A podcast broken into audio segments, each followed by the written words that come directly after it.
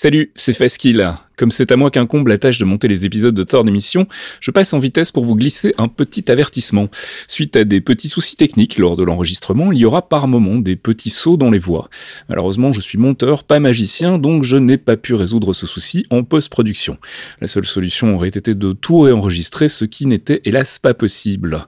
Voilà, maintenant vous êtes prévenus, et en espérant que vous ne nous en tiendrez pas rigueur, je vous laisse en compagnie de Nico et Mehdi pour ce nouvel épisode de Thor d'émission.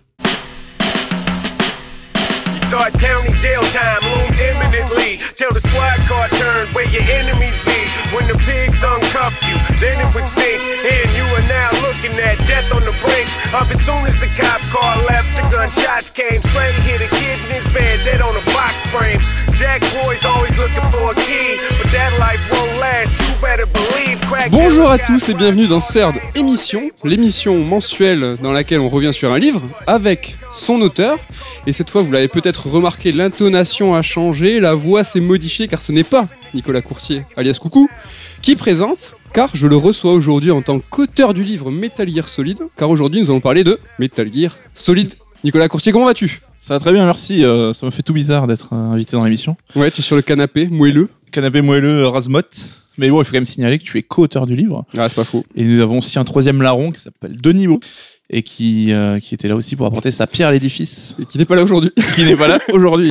Donc à notre habitude, faire d'émission, voilà, c'est le duo habituel. hein. Euh, on vous promet que très prochainement, non, je m'avance peut-être un peu, c'est pas le prochain numéro. Si, normalement, le prochain numéro, ça Ouais, il le faire. mais- Il y a normalement, il y a, il y a du, de la du surprise. force, du pop culture, mais peut-être aussi du bilan, où vous nous retrouverez. Comme chaque fin d'année, on rentre tout de suite dans le cœur du sujet. Coucou, je vais, en faire, euh, je vais faire appel à ta mémoire, à ta nostalgie pour euh, te demander, te questionner sur l'origine de ce livre Metal Gear Solid. Est-ce que tu te rappelles Comme que- si c'était hier. comme si c'était hier Alors, Tu euh, peux nous en dire plus oui, alors dans la chronologie, dans, dans le lore, lore. d'édition, Tout à fait. Euh, Metal Gear Solid, en fait, c'est le deuxième livre qu'on a écrit tous les deux. Donc, euh, on venait de lancer notre société Console Syndrome Édition, il y avait maintenant 10 ans, même euh, déjà passé. Et euh, donc, on avait fait notre premier livre sur Assassin's Creed, hein, on vous en a déjà parlé à droite à gauche, et on avait fait, euh, on avait pris trois mois tous les deux pour euh, se poser, refaire les jeux, écrire, et donc à temps plein, ça nous avait pris trois mois. Et quand un, pro- un process un peu différent de, des- des auteurs qui aujourd'hui ont souvent un taf à côté. C'est vrai que nous on était full time dans l'écriture, donc ce qui peut vous sembler vous très court était pour nous trois mois de plein temps du matin au soir Metal Gear Solid, euh, Metal Gear Solid. quoi. Oui, et puis on pensait à ça, on parlait de ça, on était à fond dans le sujet. Et donc, bon, on s'était dit, bah, trois mois, ça semble être la, la période dont on a besoin pour écrire un bouquin comme ça.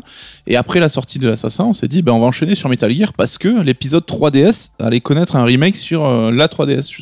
Donc, euh, l'épisode euh, 3, pardon, Oui. allait connaître un remake sur la 3DS. Donc, on s'est dit, bah, il sort dans quatre mois, bim, c'est juste le temps qu'il faut, quoi. C'est ça. Déjà, euh, gros événement, hein. sortie 3DS, c'est important. quoi. Il fallait, il fallait, il on fallait, pas co- encore au top du marketing fallait à coller à l'actu. Et donc, on a contacté, ben, comme on avait fait pour Ubisoft, on a contacté Konami en disant, hey, on veut faire un livre sur Metal Gear, est-ce qu'il y a moyen, les interviews, les assets et tout. Et bon, les gens de chez Konami France ont été plutôt encourageants en disant, oui, oui, euh, ça a l'air cool, on va faire passer le message. Mais ce qu'on n'a pas encore capté, c'était que ce genre de process, normalement, dans le jeu vidéo, ça prend des mois, des mois, et voire, euh, ça n'aboutit jamais. Nous, on sortait de l'expérience avec Ubisoft qui s'était passé super bien et qui était même un peu anormal tellement il s'était bien passé. Et donc, on s'est rendu compte qu'au bout de mois et de mois, ben, on n'avait pas de réponse. Et au bout de trois mois, donc on a fini d'écrire notre livre qui était configuré donc en- pour euh, faire partie des sagas du jeu vidéo, donc Voilà. la collection qu'on avait lancée avec Assassin, et donc qui était imaginé pour euh, pouvoir être fonctionner avec un livre illustré, avec des encarts, ce genre de choses. Donc c'était quand même une formule un peu différente. Et donc voilà, ben, au bout de trois mois, toujours rien. Donc on a enchaîné sur notre livre d'après. Voilà, c'était euh, ma question. c'est Bioshock. que, Est-ce que tu te souviens, voilà, qu'est-ce qu'on a fait en parallèle de ce livre? On a. Ben en fait, on a, sans parler de laisser tomber un peu le sujet, hein, on a mis Konami de côté en attendant d'avoir des réponses. Et nous, on a continué notre bonhomme de chemin d'auteur. Donc, on s'est mis sur Bioshock. Donc euh, bourrinage, on écrit, on écrit, on écrit. Voilà, donc euh, bah, trois mois pareil sur Bioshock, à refaire les jeux, à jouer, etc. Et bon, ouais, pour faire euh, long story short, hein, donc au bout d'un moment, on en a eu marre d'attendre. On a voulu travailler sur Zelda, on savait que Nintendo Ah aussi, non, non. ça serait. T'as dit un mois. On a, on attendu un an, non, avant de. Ouais, quasiment, au final, il s'est écoulé un an. Et donc, euh, le livre sur Zelda, on a décidé de le faire en noir et blanc, sans illustration, parce qu'on savait que Nintendo, c'était compliqué de bosser avec eux. Et on s'est dit, bah, autant en faire Metal Gear pareil. Donc, euh, le, le bouquin Metal Gear est sorti euh, euh, pas très loin derrière le bouquin Zelda. donc ça doit être en 2012, si je dis pas de bêtises. Ouais, ce qui a lancé notre belle collection de livres en noir et blanc avec Zelda et ça a déroulé après, voilà. Exactement. Exactement. Euh, donc on a continué avec Bioshock, ça a été euh, un exercice tout aussi intéressant mais un peu plus facile car sur Metal Gear, je ne sais pas si tu t'en souviens, mais on a eu des péripéties et quelques difficultés à retracer l'histoire et cette narration fait particulière des Metal Gear sur notre chapitre univers. Ouais, parce que c'est évidemment le Metal Gear, c'est un des gros trucs. Hein, c'est l'univers alambiqué de Kojima qui raconte pas forcément tout dans l'ordre chronologique. Et donc ça a été un- une grosse grosse partie du taf de remettre tout ça en, en place, bien dans l'ordre, donc prendre des notes. Donc c'est un process très compliqué. Et à l'époque, euh, Konami avait sorti une database, c'était une sorte d'appli qu'on pouvait télécharger sur la PS3 et qui faisait une sorte de chronologie des événements du jeu. Très très complète, interactive, c'était super bien fait. Ouais, donc c'est un outil qui nous a rendu ce grand service, mais on a tellement poncé le sujet qu'on s'est rendu compte qu'il y avait une erreur dans la. Je me rappelle plus exactement ce que c'était, Ouais, il y avait une incohérence. mais il y avait une incohérence et donc on a rectifié dans notre livre. Et voilà, on a, on a jugé, on a dit la database, attention, Ils ont il y a tort. Une erreur et c'était marrant. Je sais pas si tu t'en souviens, mais on a tellement galéré sur sur euh, retracer le fil de cette narration alambiquée qu'on avait euh, fait un, un système euh, fait de briques et de broc avec du- des petits bouts de papier où en fait Ouais. on avait mis à chaque fois des euh, des événements importants de Metal Gear et que sur une grande table. Alors au début on avait par- on était parti sur une table basse et en fait c'était pas assez grand. on est on a mis les papiers par terre et en fait on a fait la timeline de Metal Gear avec ces petits bouts de papier. Ouais, donc ça nous permettait de bouger les événements parce que tout évidemment s'articule en fonction de d'autres événements, donc euh, tu peux pas euh, tout refaire à la main en fichier, donc euh, c'était plus pratique de faire ces petits papiers là. On en parlera tout à l'heure sur l'art de Kojima de retomber sur ses pieds et, et le l'art qu'il a de, de, de tout renouer, on sait pas trop comment. Et en fait, on a, on a remarqué, nous, avec cet exercice, que finalement, franchement, ça tenait la route quand même. Ouais, ouais, ouais, ouais. plutôt plutôt correct. C'est plutôt correct. On rentre tout de suite. Donc euh, la genèse, vous avez le contexte, cette histoire euh, pas très connue de console syndrome édition et vous le connaissez à présent. On va rentrer tout de suite sur le thème numéro 1 avec Gear Solid 1, 20 ans après. Euh, MGS1, euh, donc on va pas vous parler de MSX, MSX2, euh, euh, on, on y reviendra après, mais voilà, on va plutôt articuler sur Metal Gear Solid. Aujourd'hui, euh, qu'est-ce qui vaut si je lance euh, ma PlayStation euh, One Mini, euh, comme on avait fait, Acheté à prix d'or, à prix d'or, Micromania du coup. Ken nous a fini le, le setup, là, il est reparti, mais il pourrait nous raconter l'histoire de ces deux PlayStation Mini. Mais c'est un autre sujet. Metal Gear Solid, aujourd'hui, je branche là, ça vaut quoi? Est-ce que c'est cool? Est-ce que c'est stylé? Est-ce que cette légende est galvaudée? Alors comme tu l'as dit, ça reste l'épisode fondateur, hein, dans le sens où les deux premiers volets MSX sont euh, assez méconnus, et on verra même plus tard qu'ils ont servi de, socle assez important à ce premier Metal Gear Solid. C'est un jeu qui reste, euh, pour beaucoup, je pense, un choc à l'époque, hein, où c'était un jeu cinématographique, qui collait avec euh, l'image de la PlayStation, donc il y avait ce côté un peu plus mature que voulait Sony pour mettre en avant. Et euh, ben, Kojima s'en était justement saisi, parce que lui, c'est comme ça qu'il voyait un petit peu le jeu vidéo. Et donc on a affaire à un jeu qui, euh, bah, je pense, a évidemment pris un petit coup euh, derrière la nuque. hein. Euh, c'est quand même un jeu avec une 3D. Bon, on n'est pas encore sur les débuts de la 3D balbutiante sur PlayStation, qui est très carré, très très peu esthétique et qui Mhm. a très très mal vieilli. On est quand même sur un un jeu beaucoup plus abouti, hein, qui avait un cachet. Enfin, je pense avec Vagrant Story, c'est peut-être les deux jeux qui ont la 3D la plus aboutie sur la console. Et même si les visages, on voyait pas les détails comme aujourd'hui, euh, les yeux, les rides, etc. On avait quand même des gueules, tu vois. Donc C'était euh, plutôt ménoïque, mais. euh, on- Ouais, voilà. Donc les, je crois les bouches bougeaient même pas des persos quand ils Ouais, ils parlaient. la face toute plate. Mais euh, c'est un jeu, je trouve, qui reste quand même pertinent aujourd'hui par toutes les idées qui qui fait montre sur bah, le côté game design, mais aussi Mhm. toutes les petits côtés Kojima pur avec les, Des petits petits gimmicks. des petites gimmicks, des petites surprises, des... tu peux farfouiller des heures dans le jeu à chercher euh, dans ton menu, dans tes codecs, il y aura toujours une petite interaction rigolote qui va se déclencher. Et euh, je pense Notamment, justement, euh, concernant ces gimmicks, est-ce que tu peux nous raconter un peu, euh, est-ce que ce Metal Gear Solid 1, il n'est pas finalement déjà un remake de Metal Gear 2 qui était sorti sur MSX, où à l'époque, voilà, Kojima avait fait un jeu chef-d'œuvre, il s'est dit non mais personne y a joué, il y a pas moyen, je veux qu'il ça soit, diffusé à tous. Ouais, ouais, tout à fait. Donc on, on sent un peu, ouais, comme tu dis, le côté Kojima presque vexé que bah, ce qu'il considérait comme un grand jeu avait peut-être pas eu euh, le public qu'il méritait. Il avait flairé déjà à l'époque qu'il avait eu des bonnes idées, tu vois, il avait quand même, non mais c'est vrai qu'il avait eu confiance en lui, tu vois. Ouais, ouais, ouais. Tu vois, Mais, par exemple, euh, l'un des gimmicks en fait qui est très notable, c'est euh, ce fameux code codec qui est derrière la boîte du jeu. C'était déjà le cas sur Metal Gear 2. Alors juste pour info, le Metal Gear 2 donc sur MSX c'est sorti qu'au Japon, c'est pas le Metal Gear 2 qu'on avait eu nous sur NES qui a été fait par Konami US et qui a rien à voir. Et donc là c'était vraiment bah, c'est un proto Metal Gear et le Metal Gear Solid, en fait, on, la légende veut que le Solid a été rajouté parce que euh, c'était pour faire euh, plus que Square, donc l'éditeur qui est un carré. Donc le Solid, c'est un cube, donc c'est la dimension au-dessus. Et en fait, on peut presque dire que c'est un remake en 3D du Metal Gear 2, quoi. Parce qu'il y a plein, plein d'idées qu'on retrouve, des, des, des événements, euh, des, de la progression de l'histoire. On va pas tous les citer, mais comme tu dis, le code. C'est vraiment un grand, grand nombre. hein. Il y a l'ascenseur avec euh, les différents espions, avec leur, euh, leur Les- style. Enfin, Ouais. Il y en a vraiment plein. Le, le coup du ninja, le. Enfin, c'est Ouais, vraiment voilà, énorme. hein. L'informateur mystérieux qui te renseigne, euh, même les boss, etc. Enfin, on vous invite, si c'est pas le cas, à, la- à le faire et vous allez voir, c'est assez euh, C'est flagrant. Ouais. On en parlait tout à l'heure, mais il y avait ce côté de, de le rapport entre MGS1 et MGS2 qui a là aussi une réécriture du scénario. En fait, MGS1 était déjà une réécriture quasiment du premier Metal Gear. C'est marrant l'affiliation entre le Solid et Square Enix et on veut faire toujours plus. On peut bah, tirer un parallèle avec FF7, le jeu qui a, qui a été diffusé à l'Occident, le, le Final Fantasy qui a été connu du monde entier. Metal Gear Solid, ça a été aussi le cas là. Et c'est marrant, c'est que c'est l'épisode charnière. Quoi. Bah, c'était un peu euh, des jeux dans l'air du temps et, comme on dit, associés à cette euh, un peu génération PlayStation. Et on le raconte souvent tous les deux dans les podcasts auxquels on participe. Mais pour nous, c'est là où on a commencé un peu à, à, int- à intellectualiser, c'est un bien grand mot, mais c'est À le jeu vidéo. à penser le jeu vidéo. à penser le jeu vidéo, voilà, où on- la NES et la Super NES, là où on a commencé, on était peut-être encore trop jeunes, on subissait plus les jeux qu'on avait en cadeau, qu'on les choisissait vraiment. Mm. Et là, c'est vraiment à l'époque où on commençait à entrevoir un petit peu la richesse du jeu vidéo et à, à être plus euh, actif euh, Ouais. là-dedans. Et ce choc, justement, à l'époque, euh, on pensait déjà le jeu vidéo, donc on s'en souvient bien. Et c'est les, les journalistes, les avis, les joueurs, tout ce, ce tremblement de terre autour de Metal Gear Solid, tu t'en souviens? Comment il a été traité à l'époque, les tests, etc.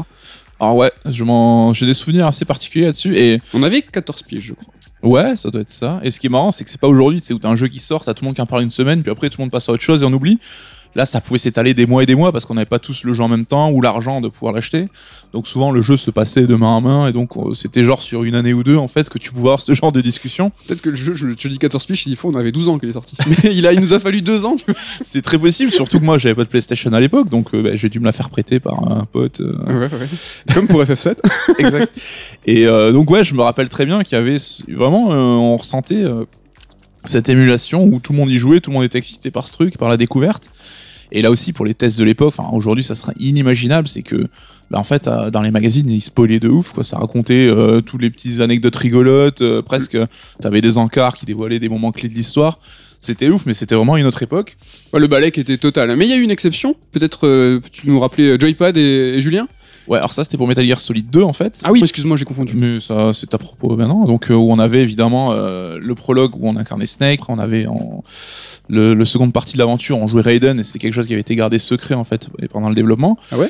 Et donc, on est par exemple, moi qui étais lecteur de console plus, ben, même, je crois, en couverture, t'avais un, Un gros Raiden. un gros Raiden avec genre ah, le test de Metal Gear. Et le premier truc qu'il disait, c'était ah là là, on a été euh, piégé, il y a un autre héros et tout.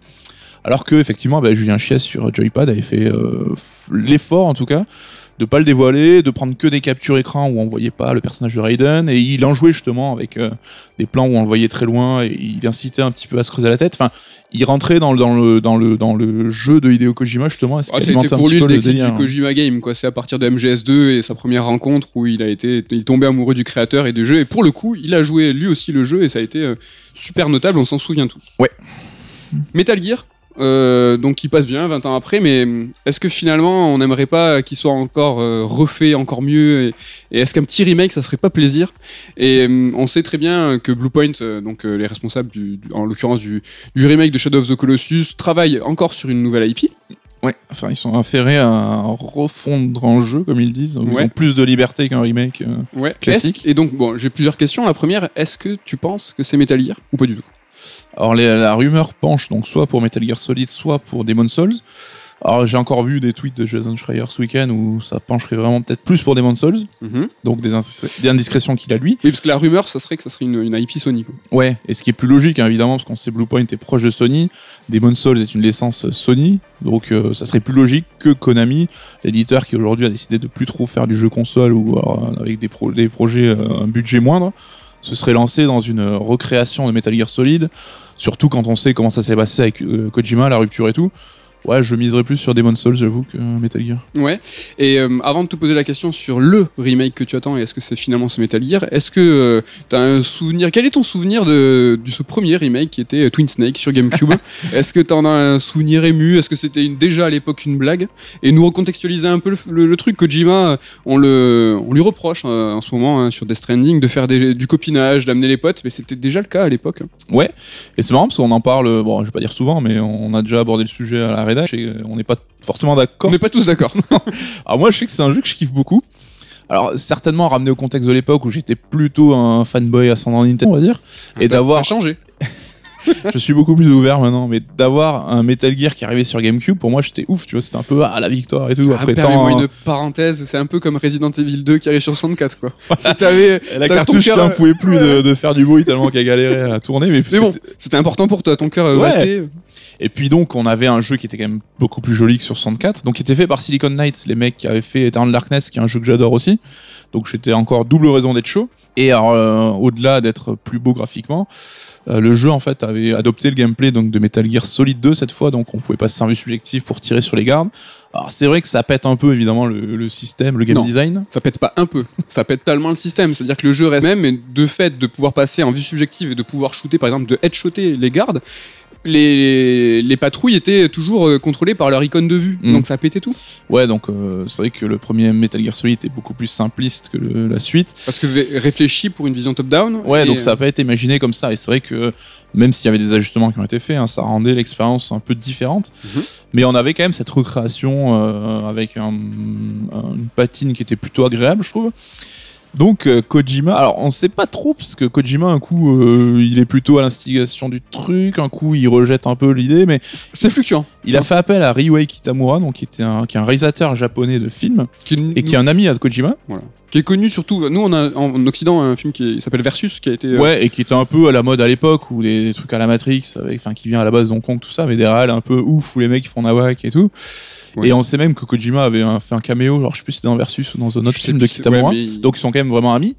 Et en fait, il avait demandé de réimaginer un petit peu les cinématiques. Et toutes les scènes partaient en mode too much, où, euh, où dans la version classique, on avait Snake qui esquivait un missile en faisant une roulade. Ben là, il allait monter dessus, faire du surf dessus pendant 3 secondes et, et faire un salto arrière derrière. Alors, c'est un côté too much, mais qui est tellement assumé et tellement con, je trouve, qu'il ça marche. outrancier, quoi. Ouais, c'est rigolo, quoi. Ouais. Moi, ça me faisait marrer. Alors, j'ai pas rejoué depuis euh, qu'on a écrit le bouquin, donc peut-être qu'aujourd'hui, j'aurais un avis un peu différent. On parle souvent de, de remake, relecture euh, et rewind euh, et autres trucs, mais est-ce que finalement c'est déjà le cas? C'est déjà une relecture totale. Metal Gear Solid 1 avait, tu vois, euh, cette classe et euh, cette réalisation. Alors attention, à ce que je veux dire, une certaine sobriété, tu vois. Il y avait, y avait des choix artistiques de Kojima, par exemple, qui techniquement va décider de garder la 3D, de pas faire de, de cinématique en CG pour garder une cohérence cinématographique vrai, vrai. un travail des plans. Mm. Là, on est sur une nouvelle vision de Metal Gear Solid. Dans le, euh, le, le- pas le LOL, mais on est dans le- Ouais, l'outrancier à 2000%. Quoi. un remake n'a-t-il pas du sens que s'il apporte sa propre pierre à l'édifice, tu vois? Enfin, refaire la même chose sans strict, alors j'avoue, ça me fait plaisir, tout comme toi. oui. Ouais, refaire un FF7, comme on disait, avec la réalisation d'aujourd'hui, mais le gameplay purement de l'époque, ça te plairait Mais ce Et qui au nous excite final, plus, hein. c'est d'avoir une nouvelle proposition. Ouais, c'est ça, de découvrir autre chose. Il existe déjà. Donc finalement, on, on aimerait autre chose. Et, et ce remake, donc Blue Point, ah, est-ce que, toi tu l'attends et qu'est-ce que t'attendrais finalement? Est-ce que la nouvelle proposition, bah, finalement, elle existe déjà avec Twin Snake? Euh, Est-ce que tu veux une refonte simple, pure et simple, avec euh, des beaux graphismes de Metal Gear Solid 1 Donc du coup, full top-down, tu vois euh, Ouais. C'est, ouais. Qu'est-ce qui t'exciterait Je pense, enfin, le jeu vidéo a tellement évolué que ça serait compliqué de revenir sur une version euh, purement reprenant le game design de l'époque avec la vue d'en haut et tout. Aujourd'hui, ça a quand même un petit peu vieilli, on est tellement habitué aux vues en troisième personne.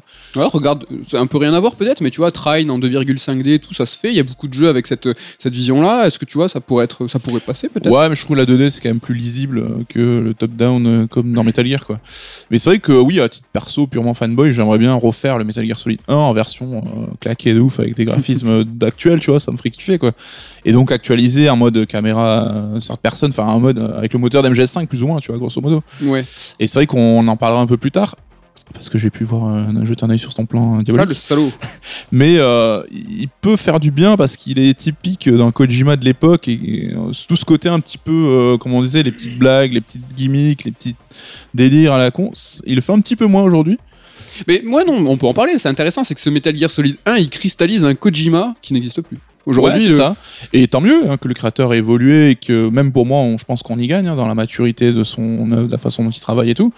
Mais c'est vrai que oui, on peut avoir une petite nostalgie de cette époque et euh, c'est vrai que la trilogie PlayStation euh, reste, euh, je pense, euh, peut-être euh, la plus emblématique pour beaucoup. Ouais, clairement. Est-ce que ce Kojima qui n'est plus, euh, qui a aujourd'hui d'autres ambitions de narration, qui a d'autres ambitions de gameplay, et qui n'est plus, pour rappel, vous le savez, chez Konami, qui c'est qui va s'occuper de ce remake? Est-ce que c'est possible déjà un remake Ça t'intéresserait, toi, un remake sans Kojima déjà?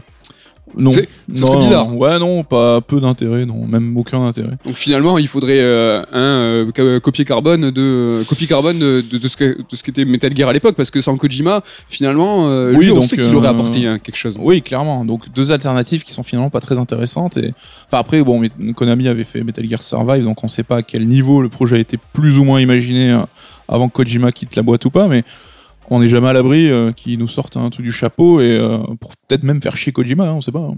Donc finalement, euh, t'es moyen chaud.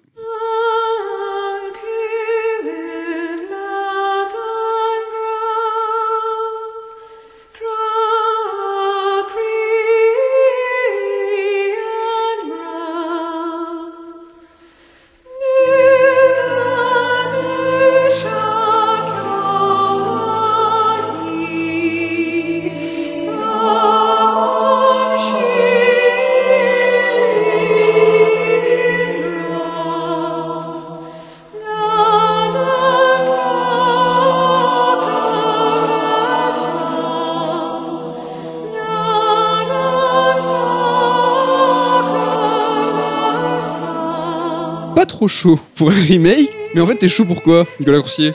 La rubrique chaud-froid, c'est le préféré et le moins préféré. Aujourd'hui on parle de Metal Gear Solid, on se restreint aux épisodes canoniques. Le chaud, c'est ton Metal Gear préféré, le froid, c'est celui que tu aimes le moins. Donc tu commences par quoi?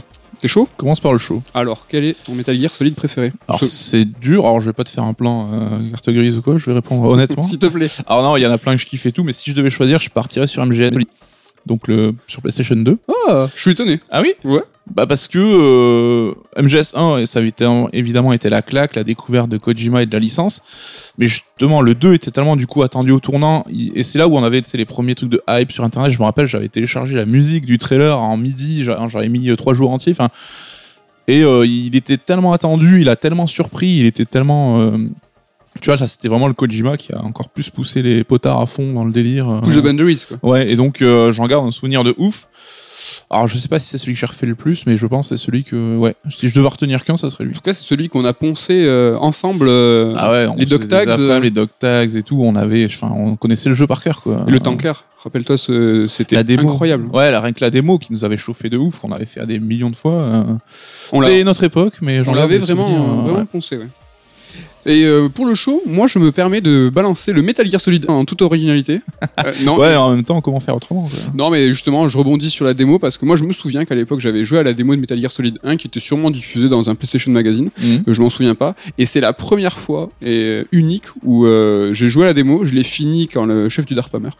Et donc la et j'ai pété un watt. C'est-à-dire que c'est j'étais dans une tu la vois frustration, euh, genre t'as voulu la suite. Ouais, c'est une des rares fois où je jouais à la démo et je me suis pris au jeu de la narration, j'étais à fond dans l'histoire, oubliant que c'était une démo. Donc ouais, t'avais zappé, tu fais merde. Et là, c'était fini et j'ai fait attends, c'est la démo là. putain, j'imagine la frustration. j'avais pété un câble. hein. Et c'est à chaque fois quand tu joues à une démo, même aujourd'hui, euh, des démos que tu, tu télécharges, t'as toujours en toile de fond conscience que c'est une démo, donc t'emballes pas. Oui, euh, tu- joues un peu en t'en Ouais, voilà. les couilles quoi. Et là, Kojima, à un quart de seconde, m'avait claqué et il m'avait dit euh, non, mais je vais te faire oublier que c'était une démo. Et donc euh, voilà, je- au-delà du fait que Metal Gear Solid 1, c'est la PlayStation 1, c'est un numéro 1, c'est euh, incroyablement génial. Voyage, petite anecdote de la démo qui t'a parlé euh, bah, du froid maintenant. C'est quoi que c'est quel C'est un petit peu plus compliqué peut-être de désigner un épisode que t'aimes pas. Que t'aimes Ouais. pas, que t'aimes moins. Ouais, alors oui, parce qu'en général, ils ont quand même un niveau assez euh, plutôt costaud, mais alors il y en a deux qui se partagent un peu, le- qui ont pas mal déçu. Euh, alors je vais partir peut-être plus sur euh, MGS4, Ouais. parce que j'hésite avec Portable Ops, donc si vous avez lu le bouquin, vous savez pourquoi. Là, c'était plus en termes de jeu pur, où je trouvais qu'il était pas forcément très fun. Tu vas revenir sur Ops ou polémique tout de suite euh, Ops canonique ou pas? Euh, non, je comptais pas y revenir, mais on peut en parler. Mais ah, c'est vrai que Kojima le sert plus ou moins hors con- continuité, parce que peut-être qu'il s'est rendu compte que le jeu était peut-être pas à la hauteur de ce qu'il voulait. Après, dans le scénario, euh, on- ça a été géré par lui, on voit qu'il s'insère totalement dans l'histoire globale. Donc bon, après C'est chacun- dommage parce que il s- enfin, même scénaristiquement, il se tient. Et- Ouais, le scénar, ça reste le gros, gros point fort du jeu et euh, il était plutôt intéressant là-dessus, quoi. Ok, donc je t'ai coupé, excuse-moi. Tu Non, non, non, mais donc le froid, ça sera Metal Gear Solid 4, et donc l'épisode qui était attendu euh, comme le Messi, qui arrivait sur PlayStation 3, qui devait conclure un peu toutes les, toutes les fils narratifs de la, de la saga. Et bon, après, vous avez déjà entendu mille fois, mais c'est un jeu qui, qui est pour le coup too much, où là, Kojima a pas su se restreindre. Et, Sclérosé de partout. ouais, donc il est pas forcément, euh, en termes de gameplay, il est pas forcément ouf. Euh, on sent qu'il a voulu euh, faire des concessions à la modernité, tant mieux, mais ça, il va pas jusqu'au bout de la démarche. En termes de scénar, pour le coup, bon, je suis fanboy Kojima, mais vous m'entendrez dire, il est assez, assez claqué, quoi. Ça part un peu dans tous les sens. C'est pas forcément. un- Il explique tout, surtout, c'est ça qui est problématique, hein, un peu dans un délire médiclorien à la George Lucas. Expliquer ce qui est l'inexplicable. Est-ce que Ouais. surtout personne. Enfin, si, justement, plein de gens voulaient des explications, mais finalement, c'était la pire chose à faire, c'est tout expliquer. Ouais, puis après, il y a cette démarche aussi où c'était un petit peu un fuck you, tu vois, lancé à la face des gens en mode, euh, vous m'avez mis la pression, euh, vous voulez que je conclue tout, ben, je vais le faire et ça va pas forcément vous plaire. Est-ce que c'est conscient, pas conscient euh, On sait pas, faudra en discuter avec lui, mais. En tout cas, c'est un jeu, plus j'y pense, plus il m'énerve. Mais bon, je l'ai quand même fait à euh, l'époque euh, avec plaisir et euh, ça reste quand même un jeu cher à mon cœur, hein, quelque part. Ok. Euh, viteuf, Ton pire à toi, c'est. mon pire, c'est le 5. mais euh, c'est un jeu qui est excellent et je le sais, mais c'est celui que j'aime le moins personnellement. Et je pense qu'on pourra en parler tout à l'heure parce que le prochain thème, c'est sur les suites et sans citer 1995, c'est c'est le moment de passer à la suite. Metal Gear Solid 1, on en a parlé, euh, c'est vraiment le, bah, le point d'ancrage de, de la série. Oui. Et euh, t'en as un petit peu parlé tout à l'heure sur Metal Gear 2, euh, parce que c'était ton préféré. Le, point notable, c'est que Kojima a réussi ce numéro 2. C'est que c'est vraiment un épisode pas évident. euh, Enfin, l'épisode numéro 2 d'une grande saga, c'est jamais facile. Et il a, ben, il a validé, quoi. Il a réussi à faire un grand jeu. Ouais, et là, il a surtout pu conserver sa démarche d'auteur, hein, parce que passer après le succès mondial, enfin, Metal Gear Solid 1, c'est le jeu qu'il a fait connaître au monde et qui a, qui a foutu le nom de Kojima sous les projecteurs, parce qu'avant, personne savait qui c'était, quoi. Et donc, il avait évidemment la, la pression derrière. Et là, on se rend compte que, bah, au lieu peut-être de céder à la facilité, ou, euh, parce que lui, il avait pas forcément envie de faire une suite à la base, hein, il compte un peu, enfin, il avait fait Metal Gear Solid 1 parce que la 3D l'excitait, qu'il voulait euh, creuser un peu là-dedans, mais il avait pas forcément envie de faire de suite. Et il a réussi, eh ben, en termes de scénar, L'histoire de en termes- oui, l'histoire, on en parlera, mais et du coup, il a, il a passé le truc au la main et en poussant sa démarche d'auteur, en réfléchissant sur la notion de suite, ce qu'elle apporte, sur euh, la place du joueur aussi dans ce désir de vouloir une suite, etc. Et donc, il y a tout ce jeu avec euh, le créateur et celui qui a la manette, avec les anecdotes bien connues, notamment Raiden qui prend la place de Snake, qui incarne un peu ce, joueur un peu néophyte, face à Snake qui pour le coup clairement un peu sanctifié, comme euh, vu avec du recul, comme le héros de jeu vidéo ultime. Et euh, donc, ouais. L'origine même de Raiden euh, était euh, à la suite d'un sondage où justement il n'avait pas du tout joué avec un vieux. Et en fait, de prendre le point de vue de Raiden a permis de mettre sur un piédestal ce Snake parce que justement on ne le jouait plus et on le Ouais. voyait du point de vue de ce jeune soldat. Et euh, Bah, il y a toujours cette idée de contre-pied et de, comme beaucoup de créateurs le disent, c'est qu'il faut pas aller dans le sens des attentes des gens et toujours chercher à les surprendre. Oui. Et ce qu'il fera même avec mes MGS3 juste après. hein. ouais. Et juste sur mes MGS2, donc euh, MGS1, euh, déjà remake de Metal Gear 2, euh, Metal Gear Solid 2, remake de Metal Gear Solid 1, le méta. euh, est-ce que, est-ce que Kojima, c'est pas avec MGS2 qui devient euh, vraiment Kojima? Alors je vais pas dire c'est Tarantino qui est Tarantino, mais, Ouais, mais- mais, je, suis, je vois ce que tu tu veux dire, je suis d'accord avec toi. Bah, c'est vrai qu'à l'époque, on parlait pas trop d'analyse méta dans le jeu vidéo ou de la, de la place de l'auteur. Enfin, c'était quelque chose qui était assez peu mis en avant ou qui n'existait pas forcément. Et euh, j'ai mis de la lumière dans ta gueule. Est-ce Ouais. que tu veux que j'éteigne Alors, euh, oui, non, vas-y, éteins, ouais. C'était un peu violent, agréable, un peu violent. Et, euh, spot. Et euh, ouais, donc ça, c'est bah, c'est aussi ce genre de jeu qui nous a donné envie, je pense, à tous les deux, de, de creuser, d'analyser le jeu vidéo, d'en faire un sujet d'étude et, et de suivre un petit peu, bah, enfin, d'intégrer un peu la notion d'auteur au vocabulaire du jeu vidéo. Et au-delà du jeu vidéo en lui-même, au-delà de Metal Gear Solid 2, ce qu'il est, ce qu'il y a sur le disque, est-ce que Kojima, il n'est pas devenu Kojima en tant que personnalité? Il faut savoir que Kojima, c'était quelqu'un qui était assez introverti, pardon, peu sûr de lui, euh, timide, et euh, il est devenu, on le sait, avec Metal Gear Solid 2, cette, entre guillemets, Rosta. C'est-à-dire que les petites lunettes, le, la- le- le- le style, Ouais. il est né de là, la confiance en lui est née de lui, de, de ce moment précis où justement il a dévoilé le trailer de Metal Gear Solid 2, et pensant qu'il allait faire une grande déception, euh, acclamation, tout le monde pète un, un câble, et c'est là où il, entre guillemets, il a pris la confiance. Oui, mais en fait, c'est les, au- les, les- les joueurs qui ont fait de Kojima ce qu'il est, comme tu dis. Il était pas comme ça. Et euh, bah, évidemment, quand on voit le succès euh, populaire qu'il y a, et même, enfin, qu'on fasse de lui un peu l'un des premiers auteurs du jeu vidéo, j'imagine que oui, ça a dû jouer dans sa perception de son métier. Et c'est évidemment, je pense que Konami aussi a pas hésité à le mettre en avant, faire une tête de gondole. Et d'où le E Hideo Kojima Game sur les, jaquettes et compagnie. Donc c'était euh, clairement, oui, euh, quelque chose de notable à mettre en avant. quoi. Metal Gear Solid 3, on est toujours sur PlayStation 2. euh, et il étonne encore. C'est-à-dire que là, euh, on part euh, dans la timeline euh, dans le passé, on joue Big Boss, et il- encore une fois, il prend à, à contre-pied les joueurs. Est-ce que toi, déjà, est-ce que tu en as un bon souvenir de Metal Gear Solid 3 Comment ça s'est passé Bah ouais, franchement, c'est un épisode que j'adore et on l'avait fait ensemble à l'époque, donc Oui. c'est aussi des souvenirs qui restent. Mais je sais que j'avais été déçu quand j'ai compris que le contexte était c'était une préquelle qu'on jouerait dans les années 60. Tout moi aussi, comme un con, on jouait ah je veux la suite, les patriotes et tout, c'est qui? Et en C'est fait, vrai que la fin de Metal Gear Solid 2 euh, c'est le pire twist à, de l'histoire du jeu vidéo. Quoi. amène à des réponses. Et D'où euh, d'où, euh, on- on- MGS4 où on, quand même on en voulait des réponses. Ouais, mais voilà, c'est, je faisais partie de ces gens qui ont certainement milité à tort. Enfin, Ta milité, je, j'ai pas trop, c'est- j'étais pas encore sur les forums d'internet non plus, hein, mais et c'est un peu à cause des gens comme moi et des attentes qu'on avait qu'il a peut-être craqué derrière. Mais pour Metal Gear Solid 3, il avait justement eu, je pense, le bon réflexe. en- Et en plus, il répondait quand même à ces questions. C'est juste que c'était pas mais évident à garder Voilà. comme. euh, mais en revenant aux sources, en mettant en scène un héros qui était jusqu'à maintenant vu comme l'antagoniste principal de la série, bah, c'était quand même quelque chose d'important, quelque chose de louable en termes de narration, en termes d'appréhension des, personnages. Et euh, il a rajouté aussi toute une surcouche là aussi sur le, le côté euh, bah, l'infiltration, mais euh, dans des environnements naturels avec tout ce qui est camouflage, etc. Il commence à rentrer dans la surcouche, il commence à rentrer dans le gameplay. Est-ce que finalement ce Kojima là, le nostalgique, celui qui est dans la full narration, est-ce que dès Metal Gear Solid 3 il commence pas à se dessiner? Si, mais c'est quelque chose qui prendra du temps et qui évoluera par petites touches avec MGS3, comme tu l'as dit, Portable Ops qui va aller un petit peu plus loin, même si il réussit, loue, hein, s'en faut, tout ce qu'il voulait tenter. Et C'est le cas. Voilà, et je pense qu'il y a MGS4 qui va marquer pour Kojima aussi, je pense, une rupture ou tu vois, un petit peu un recul.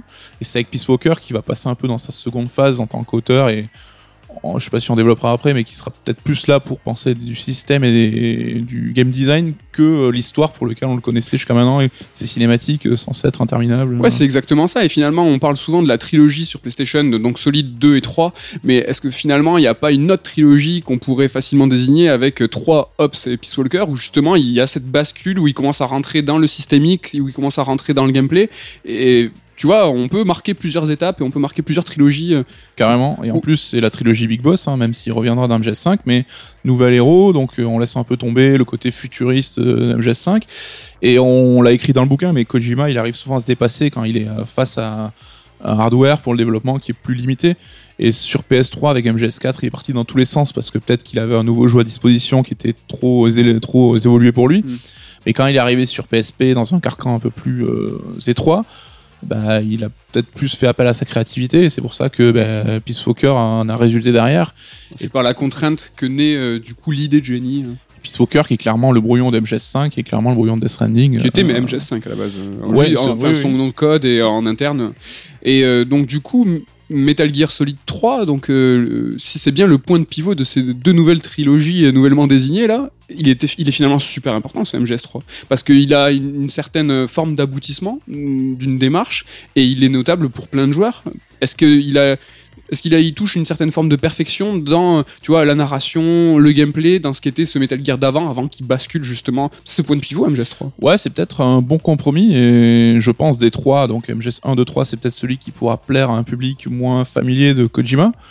Parce que il y a peut-être euh, un peu moins de cinématique que dans le 2, il y a peut-être un peu plus de gameplay que dans le 1, et surtout c'est au niveau de l'émotion, je trouvais euh, des relations entre les persos qu'il arrivait à toucher un truc un peu plus, euh, de façon un peu plus précise que, Ouais. que dans les autres épisodes. Des Enfin, on- purs personnages, une bande Ouais, enfin la relation The Boss Big Boss, je pense que tous les joueurs qui ont fait le jeu, ils s'en rappellent. La scène de fin, c'est pareil. Et peut-être que c'est alors, peut-être son, son, son pinacle au niveau de l'émotion. Je sais Ouais. pas ce que t'en penses. Ouais, Euh, non, clairement. Et c'est marrant, on peut voir les- cette forme d'évolution hein, dans MGS3, Ops et Peace Walker, mais il va falloir qu'on parle de MGS4.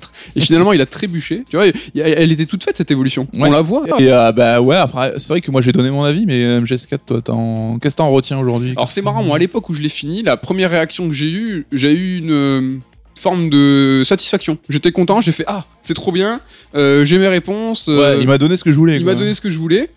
Et donc t'es content, c'est comme après un McDo, tu vois. C'est que tu veux, tu le veux le McDo, tu le manges et à la fin du McDo tu fais ah tiens c'est bon, j'ai bien mangé, c'était chouette. Mais vraiment, en quelques secondes ou quelques minutes, tu commences à avoir mal au bide et puis tu suis et puis tu dis putain, McDo c'est pas ouf. En fait, Eh je ben regrette. c'est pareil. Et là, à la fin de MGS4, ben, tout de suite, je- j'avais ce regret et ce goût amer dans la bouche de. Mais en fait, qu'est-ce que je viens de voir? Euh, Donc, il y a ce final de MGS, rappelez-vous, où il y a une heure, se poser ta manette, où Ouais. en fait, il a déroulé. Et vraiment, il s'est dit euh, Allez, c'est maintenant, vous allez la prendre, votre heure de cinématique. Et euh, ouais, la digestion de cette heure-là, elle était, euh, elle était insupportable et euh, gueule de bois. ouais, c'est une bonne façon de voir les choses et c'est presque la fin. Tu vois, les mecs qui caricaturent Kojima, je suis pas d'accord avec eux, mais c'est peut-être avec MGS4 que j'aurais du mal à leur donner tort par certains aspects, tu vois, parce que l'écriture aussi, les personnages, il est clairement pas au top de sa forme. Et c'est une théorie qu'on soulevait dans le bouquin, mais on voit comment enfin, Kojima s'identifiait au héros et à Snake en particulier. Et quand on voit Snake comme il ramasse dans le jeu tout le temps, enfin, il est déjà, il tousse, il, il en pète, il est malade, il se fait blesser, enfin, il en chie vraiment. Mais parle-nous de cette, ouais, justement de cette analogie, c'est que Kojima, saoulé d'être, tu vois, sollicité sur les réponses, dit ok, mais les persos, je vais les faire souffrir. Et. Raiden, petite parenthèse, je vais vous le faire aimer. C'est-à-dire que vous me l'avez un petit peu chié dessus sur vous avez été content parce que je vous ai, je vous ai enlevé Snake, et ben je vais vous le rendre tellement classe que vous allez tellement le kiffer et que vous allez tellement pas le jouer. C'est clair. Mais a même ce, si, grand euh, écart un peu. même si Raiden réussit pas mal dans le scénar, Il souffre. on sent que c'est un jeu qui a été une souffrance peut-être à faire, à imaginer, enfin pour Kojima sa team. Alors je pense que tous les, les développements en MGS ont été compliqués, il n'y a pas, pas de souci là-dessus, mais ouais, il y a un truc qui, qui, fonctionne pas et je pense que lui le savait aussi et euh, on le voit dans, ce, dans le traitement de ses persos. Ouais, clairement. Et puis si on se penche un petit peu plus sur le jeu et qu'on regarde en fait chaque chapitre de MGS 5, euh, 4, pardon, ben, on voit qu'il y a une, une dualité déjà. Il y a le début de Metal Gear Solid où en fait qui les deux premiers chapitres ou épisodes, je sais plus comment il, appelle ça dans, dans MGS 4, ou qui sont euh, assez différentes, assez gameplay, assez libre, des possibilités. Euh, et là, on voit cette filiation finalement avec ce MGS 3, cette continuité. Ouais, et en fait, c'est comme si dans MGS 4, il avait fait ah, Ah, pas maintenant. il avait envie, tu vois. Il y a les deux et on- franchement les deux premiers chapitres de, M- de ce MGS4, ben, moi je les trouve euh, très satisfaisants, une nouvelle proposition. Et non, t'es pas. Bah, il était euh, si, enfin, je suis d'accord pour le côté plus gameplay, plus ouvert, et même si euh, je trouve déjà en termes de config manette et tout, c'est pas forcément super bien pensé, mais Oui. C'est un détail. Mais après, euh, ça, jusqu'à Death Stranding, hein, il va, il va se le traîner. C'est, il faut être un poulpe pour jouer à Metal. Non, mais on en a pas parlé. Mais dès Metal Gear Solid 1, il y a une proposition de gameplay qui est différente, manette en main avec un mapping qui est différent. Tu vois, c'est vrai qu'aujourd'hui, euh, euh, exemple tout bête, on a euh, le mapping Dark Souls qui est maintenant convenu. On sait qu'on peut taper avec avec les gâchettes. On sait que tu peux avoir le menu en croix, etc., etc. Mais, et à l'époque, mais déjà Metal Gear Solid avait proposé un mapping un petit peu différent avec ces objets que tu pouvais faire défiler. C'était assez novateur. ouais, ouais. Et euh, très longtemps, il a gardé euh, cette façon de faire qui a pas plu à tout le monde. Il est arrivé sur un, ap- un apogée avec MGS4 où c'était poulpi, quoi. Il fallait être. euh, Ouais, mais déjà dans MGS2, enfin, les boutons ont géré la L'analogie, la- ouais. l'analogie sur les boutons. Donc, pour mettre en jeu un mec, fallait appuyer sur le bouton, et pour enlever le flingue sans tirer, fallait le relâcher tout doucement. On a fait deux trois headshots. Hein. Ah, c'était déjà compliqué. Puis t'avais cette histoire où euh, pour te baisser, fallait appuyer une fois sur X pour te mettre Il à plat avancer. fallait appuyer. Enfin, c'était à la merde. Et MGS4, on sent qu'il y a cette prise de conscience, et c'est même euh, lui qui le dit qu'il a intégré des, des gauges, donc des, des- des développeurs occidentaux à l'équipe de développement. Et du coup, on voit qu'il essaie d'apporter un peu plus de souplesse, mais c'est encore un peu branlant, un peu balbutiant, donc on n'est pas encore euh, au top euh, de la forme là-dessus. Ouais, c'est quelque chose qui le caractérisera. Bon, sur MGS4, hein, je pense qu'on a compris. hein, c'était, euh, c'était, c'était douloureux. Ouais, mais ça reste un objet vidéoludique intéressant quand même, malgré tout. hein. Oui, parce qu'il y a eu des, des- pff, on se rappelle des chapitres où ça Ah, il y a part. des choses à dire. quoi. Ouais, avec des gabardines, des trains. Je sais pas si tu vois de Oui. quel chapitre je parle. Ouais, c'est le moins bon, certainement, lui. mais- C'est assez particulier. On va sauter Ops, on va arriver sur Peace Walker. Et euh, ça, c'est quand même euh, super important. Euh, rapidement, on l'a dit, euh, nom de projet, euh, c'est MGS5. euh, euh, on- il trouve aussi une forme d'équilibre incroyable avec narration et gameplay. Mais là où chacun va pouvoir piocher, est-ce que c'est pas le Metal Gear le plus grand public finalement où ceux qui veulent vraiment fouiller le lore, et connaître les personnages, avoir des secret endings, des true endings et tout, etc., etc., ils peuvent. Mm. Mais finalement, si tu veux avoir un jeu d'espionnage, et est-ce que tu veux vraiment kiffer bah, il est super quoi. Il est super Ouais, ouais c'est vraiment un jeu que j'adore et c'est le jeu où il commence à prendre conscience de ce qu'on lui reproche. Et comme tu l'as dit, tu peux avoir bah, cette proposition uniquement basée sur le gameplay et l'infiltration, et donc le pur jeu qui est déjà très satisfaisant, plus qu'il a jamais été, même sur euh, PSP où c'était pas évident à contrôler avec euh, l'absence d'un deuxième stick.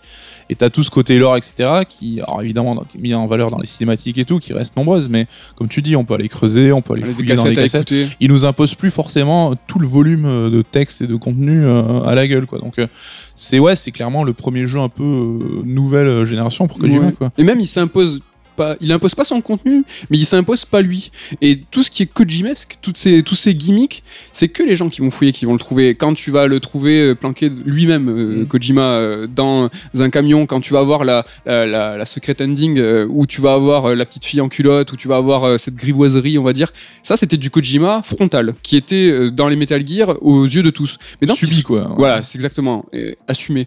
Mais là, il cache en fait. Et que même lui, il s'impose plus, tu vois, finalement. Ouais, ouais, mais après, bah, c'est ça qui est intéressant, c'est de voir sa carrière d'auteur, comment il a évolué, comment euh, sa façon de conceptualiser ses, ses travaux a changé. Et là, oui, on commence à voir un peu, enfin, le jeu de la maturité, tu vois, c'est un peu une tarte à la crème de, de raconter ça, mais clairement, oui, c'est le, le, le, le point de départ d'un nouveau Kojima, quoi. Et donc, le 5, la fin du. La fin. Alors, la fin de Metal Gear Solid euh, avec euh, Kojima, la fin de Metal Gear Solid euh, avec euh, Konami. En tout cas, ils ont encore l'IP, mais lui n'est plus là. Et euh, cette proposition vidéoludique de jeu d'espionnage en monde ouvert inutile, mais au, au- au gameplay incroyable, Ouais. euh, extrêmement poussé, extrêmement long. C'est un jeu qui se claque pas en 10 heures. Non, clairement pas. Qu'est-ce que, quel regard tu portes aujourd'hui sur Metal Gear Solid 5 Tu l'as fait euh, beaucoup de fois. ouais, mais c'est un jeu que, bah, à l'époque, euh, t'en rappelles, hein, j'avais dû le Ouais. bourriner pour euh, justement avoir la sortie du livre et tout, machin, donc j'en garde, ça avait été assez intense. Mais c'est un jeu, ça fait quoi, 4 ans qu'il est sorti, je crois, et euh, dès que j'y pense, j'ai envie d'y rejouer en fait. J'en garde un super souvenir. Et comme tu le dis, au-delà du côté scénar, etc., que, qui est peut-être pas forcément le point fort du jeu pour une fois, et euh, qui est peut-être un peu insuffisant, à jouer, je trouve, c'est une tuerie en termes de jeu d'infiltration. C'est souple, c'est, t'as le contrôle total de ce que tu fais. T'as une variété d'approches qui est énorme, le level design qui est presque euh, fondu dans le décor, tu vois, où tu ressens pas un peu là où on te- t'incite à aller. T'as un nombre d'objets, etc., absolument énorme là aussi pour pouvoir un peu euh, tenter plusieurs façons d'aborder le truc.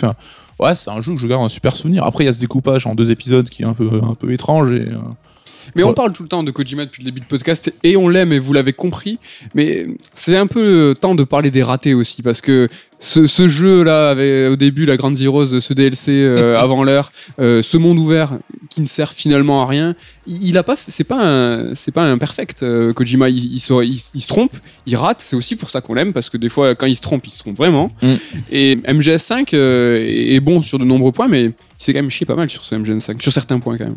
Oui, alors après, je suis moins catégorique là-dessus que toi. On a des avis un peu divergents, moi. je- Mais euh, évidemment que Kojima, il tente des trucs et il se chie, et c'est ça qui le rend intéressant. Et, euh, Sur le- MGS5, il avait quand même l'ambition, excuse-moi, je t'ai coupé, mais Non. de faire un monde ouvert. C'était, c'était quand même assumé. Oui, mais euh, bon, moi, je trouve que c'est pas, c'est réussi, où le monde est crédible, le monde est intéressant, le monde est agréable à, à fouiller. Après, évidemment, t'as ce dichotomie avec euh, les allers-retours à la Mother Base, où une fois que tu lances une mission, ben, ça te restreint euh, ta zone de, de- d'activité, ce qui est un peu antinomique avec le concept du monde ouvert. Donc après, euh, on peut, enfin, ça serait un débat bien trop long, mais c'est aussi euh, ben, les Japonais qui se mettent au monde ouvert, c'était pas forcément euh, le cas, il y en avait pas beaucoup à l'époque. Donc c'est ouais, c'est des premières, euh, des premiers essais en fait. Donc forcément, ils sont pas parfaits. Euh. C'est pareil un peu pour FF15 après aussi. euh, Ah, il y a- y a- un peu le même délire. que de parallèles hein, avec Final Fantasy.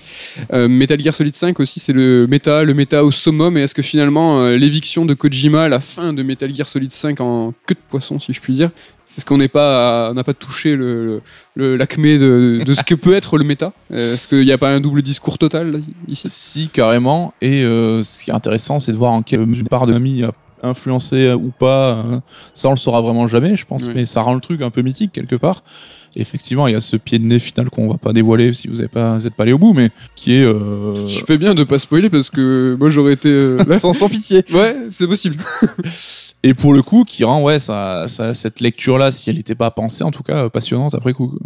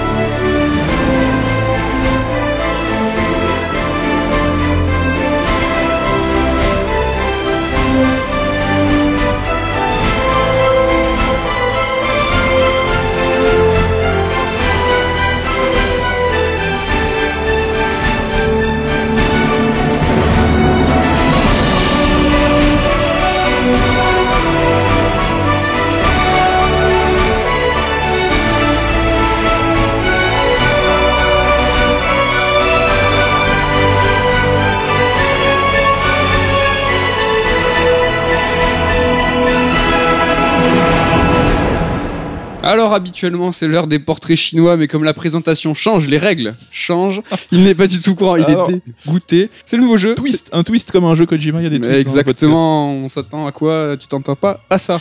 Est-ce que tu connais le jeu de la team? Donc là d'habitude portrait chinois c'est bien connu, là c'est Team. Attention t'es prêt? Oui. Team Snake ou Team Raiden? Snake. Ton MGS préféré C'est MGS2. Oui, mais. je suis ce que je veux. C'est pas un jeu de... C'est plus compliqué. C'est pas un jeu de rapidité. Tu peux, tu peux développer Snake. Euh, Ah non, parce que. En fait, je suis parti parce que dans Friends, ils font ce jeu-là et c'est un jeu, faut répondre super vite. En Ah fait. merde. C'est pour avoir euh, genre ce que t'as au fond de ton inconscient. Du coup, c'est pour ça que j'ai répondu du tac au tac. Ah ok. Ah non, c'est- non, je préfère Snake, mais euh, Snake, ça veut pas grand- dire grand chose parce que ça se partage entre Solid Snake et Big Boss en fait. Et Raiden, ça reste une parenthèse, mais Snake, c'est le héros. Ok. Team Snake ou Team Big Boss? Ah, Team Big Boss. J'adore Snake, mais euh, enfin, Big Boss, il allait beaucoup plus loin et euh, déjà, il a plus de jeux et il est plus intéressant, je pense, en termes de psychologie. Hmm. Team MGS ou Team Death Stranding? Oh, alors, euh, On développera pas sur Death Stranding, mais si tu peux. alors, pour vous dire, là, on enregistre, on est tous les deux à fond dedans. Oui. On a joué comme des tarés ce week-end et on l'a presque fini. On, on vous spoilera évidemment rien, mais. Euh, Bah, Team MGS, parce que ça a au moins l'antériorité et le prestige. On verra si Death Stranding arrive à durer dans le temps euh, aussi longtemps. Team Bandana ou Team Cigarette Alors, je fume pas, mais Team Cigarette euh, toute la journée, quoi. C'est classe T'es de... Ah, est-ce que- bandana, c'est c'est non, quoi. C'est- C'est non direct. Mais encore une figure que tu trouves ça. Tu vois, par exemple, dans Death Stranding, il y a un personnage qui fume et on le voit bien. Et est-ce que c'est encore un- quelque chose qu'on développe Le mec euh, taciturne qui fume? C'est un cliché de cinéma, mais qui fonctionne toujours, je trouve. Metal Gear Solid 1, Team VF ou Team VO Ah, Team VF. Je. Ah, c'est intéressant. Ah bah oui. Enfin, la VO de Metal Gear est top et euh, tous les autres jeux évidemment étaient en VO, donc il y a aucun souci là-dessus. Mais je pense que la seule fois où j'ai fait le MGS 1 en VO, c'était pour Twin Snake. Mais le premier Metal Gear Solid sur PlayStation, je ne l'ai fait qu'en français. Et, euh, évidemment, ce ton surjoué qui est devenu légendaire et qui est top. Quoi. Question gratuite Team Metal Gear ou Team euh, Splinter Cell? Alors, du Metal Gear aussi toute la journée, même si j'adore Splinter Cell. T'aimes bien les jeux d'espionnage? Allez, transition. ça tombe, ça tombe bien parce que nous allons parler de jeux d'espionnage. Parce que Metal Gear Solid, pour rappel, c'est quand même un jeu d'espionnage qui a été fait sous la contrainte parce que il pouvait pas tout, tout mettre à l'écran et donc il a décidé de s'inspirer de la grande évasion et de faire en sorte qu'il fallait sortir d'un lieu et, ne- et non pas rentrer. Euh, Est-ce que Metal, Mi- Metal Gear, euh, bon, les origines, tu vois, j'essaye de, Ça remonte passer 16 secondes. J'essaye de le cacher, mais je n'y arrive pas. Est-ce que, est-ce que du coup, alors avant de parler de Metal Gear Solid, donc qui est un jeu d'infiltration, est-ce que Metal Gear Solid c'est pas un jeu unique, seul dans son genre, qui finalement est jamais copié, peu grimé, et en fait on, il est pas copiable et on n'y arrive pas? Alors que tu vois, il y a des grands. On a parlé de Dark Souls, la Dark Soulisation, on, en parle souvent dans les Star Strike, c'est partout, ça a été important, mais Metal Gear Solid, qui est fondamental dans l'univers et le monde du jeu vidéo, finalement a été peu copié.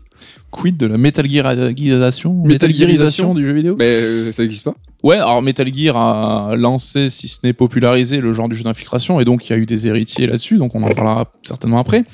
Mais Metal Gear, ça va plus loin que le simple jeu d'infiltration. C'est un jeu cinématographique, c'est un jeu cinématique, c'est un jeu humoristique. euh, Enfin, il y a tellement de couches qui sont euh, tellement euh, inhérentes à Kojima qu'effectivement, c'est compliqué de, faire un, un copier-coller. On a commencé notre livre là-dessus sur un avant-propos qui raconte qu'on ne peut dissocier Metal Gear Solid de Kojima et que finalement faire un livre sur Metal Gear Solid, c'est faire un livre sur Kojima. Tout à fait.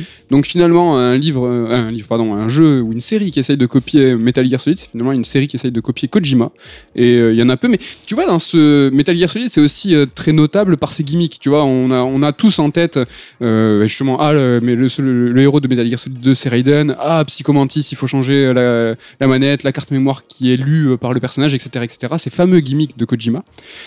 Et, pourquoi il y a d'autres créateurs ils se sont pas dit non mais moi aussi je veux trouver euh, le game et je veux essayer de, de, de, me révéler justement par ces grandes idées. C'est pas si facile peut-être? Bah oui, c'est ça. Et c'est vrai que euh, je pense qu'on a, il y a beaucoup de gens qui tapent sur Kojima, mais enfin, c'est quand même, ça montre qu'il a une façon de voir les choses, une façon de penser qui est assez euh, particulière. Après, au moins notable, qu'on aime ou on n'aime pas. Et ça montre, comme tu le dis, si d'autres gens n'ont pas fait exactement la même chose, c'est que c'était pas si facile. Après, il y a quand même d'autres auteurs qui ont réussi à se démarquer et à imposer une patte dans le jeu vidéo, mais Kojima reste un des précurseurs là-dessus. Et on le voit avec Death Stranding aujourd'hui. Un autre studio, euh, un autre contexte, un autre héros, etc. Bah, c'est un jeu Kojima, tu peux pas te tromper, quoi. Ouais, une singularité d'auteur. Et aussi, euh, il y a ce fameux quatrième mur hein, que Kojima aime bien exploser. Et c'est vrai que quand on parle de gimmick, on peut se souvenir d'autres jeux euh, qui ont euh, essayé de péter ce quatrième mur. Et on c'est vraiment, c'est le gimmick qui marque, tu vois. On fait un big up à Clovis, mais son Undertale, justement, qui lui, des fois, par moment, casse le quatrième mur et, qui est très intéressant à ce niveau-là, adapte à sa façon de jouer. Il y a un petit peu de Metal Gear là-dedans finalement quand on y pense, tu vois. euh, c'est le joueur qui va, qui, qui va en fait un peu dicter, euh, euh, tu vois, l'aventure, qui va s'adapter. Ouais, alors c'est certainement pas le seul créateur et les seules séries de jeux qui, qui brisent le quatrième mur, mais Bien c'est tellement devenu emblématique qu'on pense à lui immédiatement là-dessus. Et euh, bah, tu sais, c'est comme tout. Enfin, t'es en train de, je sais pas, de discuter avec des gens. Si une personne se, te parle en direct, bah, tu seras plus touché, plus marqué, tu t'en rappelleras plus. Donc forcément, c'est quelque chose qui, qui marque et qui, qui reste dans les mémoires. Après, Quand- je- ouais, quand on s'adresse à nous, quoi. Ouais, et c'est vrai qu'il en a fait euh, un sport national avec euh, même des jeux basés autour de cette notion de quatrième mur et justement de la réflexion du joueur sur sa condition, donc notamment MGS2 par exemple ou MGS5. Mais après, oui, il y a d'autres créateurs. Suda, par exemple, 51, enfin, Suda Goichi, qui est un pote à Kojima, justement, c'est aussi quelque chose qu'il a fait souvent et euh, qui a plutôt réussi aussi. Enfin, je pense qu'il y a plein, plein d'exemples euh, là-dessus. On l'a dit tout à l'heure, Metal Gear Solid et Metal Gear tout court, c'est euh, des jeux d'infiltration. Et si on fait un petit historique rapidement et en quelques mots, ben, le genre de l'infiltration, c'est aussi euh, ben, fait remarquer en 98 avec, euh, rappelle-toi, Puku, Tenchu, Sif, Splinter Cell, une année. Année bénie, Comment? Une année bénie. champion du monde. L'année suivante, Filter et Gabriel. J'adore. Tu te rappelles Bon, c'était de l'infiltration et Gabi, il était musclé quand même. Enfin, je dirais. Ouais, c'était un peu plus à l'américaine, mais euh, j'adore Siphon Filter. Euh, J'ai une affection particulière pour ce jeu. Donc finalement, il y a, il y a toutes ces séries qui sont nées. Euh, Certaines sont euh, mortes aujourd'hui. Euh, beaucoup, même. euh, D'autres ont évolué. Donc euh, Splinter Cell, on l'attend et on se demande quelle forme il va adopter euh, quand il reviendra. Et j'ai peu de doutes euh, sur le fait qu'il n'aura pas du tout la gueule d'un Splinter Je Cell de suis l'époque. très curieux de voir ce que va en faire Ubisoft à l'époque d'aujourd'hui et dans leur logique de monde ouvert, euh, jeu service. euh. Ouais, on a parlé de Tenchu. On sait que FromSo devait travailler sur un, un épisode de Tenchu qui s'est transformé. Après, en Sekiro, donc euh, il y a eu un épisode il y a quelques années euh, qui a été super apprécié, mais bon, ça, on va pas dire que c'était euh, c'était chouette, mais ça n'a pas fait grand. Ah, le je pas, je pas, il a pas, oui, je il a veux pas pris- biatcher, quand même. il a eu un peu mauvaise presse quand même, non, le, le remake. Ah oui, je pense qu'il. C'est un remake? Ouais. C'est Enfin, une réinvention un petit peu. Ouais. Moi j'ai joué, c'était pas ouf. Tout ça pour dire qu'aujourd'hui, l'infiltration, ouais, j'ai envie de dire, qu'est-ce qu'il y a? Quel est le bilan? Il y a. Hitman qui a, qui a fait sa révolution euh, Ouais, par ça épisode, reste euh, le gros jeu, la grosse euh, franchise d'infiltration d'aujourd'hui. euh. qui a tenté un nouveau format et qui risque, je pense, de faire machine arrière. Parce que Ouais, ça- qui galère un peu hein, niveau vente. Mais manette en main, la proposition de gameplay, euh, Ça marche. elle est là, ça marche, et c'est une tuerie. Et je pense que c'est termes de- d'infiltration pure. On peut parler de Mark of the Ninja qui était super, qui était dans un autre genre en 2D, donc quand même un peu moins comparable. Alors j'ai pas fait, mais qui était quand même assez pointu, j'ai l'impression, sur ces mécaniques d'infiltration. Oui, oui, de ouf. Mais voilà, quand même une, une, une un jeu visuellement euh, différent qui Ouais. jouait complètement euh, différemment. Donc finalement, aujourd'hui, on fait le bilan. euh, le genre de, de l'espionnage, euh, un jeu d'infiltration, c'est un petit peu compliqué. Et on remarque que hum, ce genre-là, il s'est un peu dissous. Il y a- on retrouve de l'infiltration un petit peu dans chaque jeu. Et un peu à l'image du RPG, où on trouve des features de RPG, de, de graduation d'expérience un petit peu partout. Bah, finalement, quand on se penche, on trouve un petit peu de- d'espionnage partout. Et donc, euh, finalement, il y en a partout, il y en a nulle part. J'ai envie de dire euh, punchline.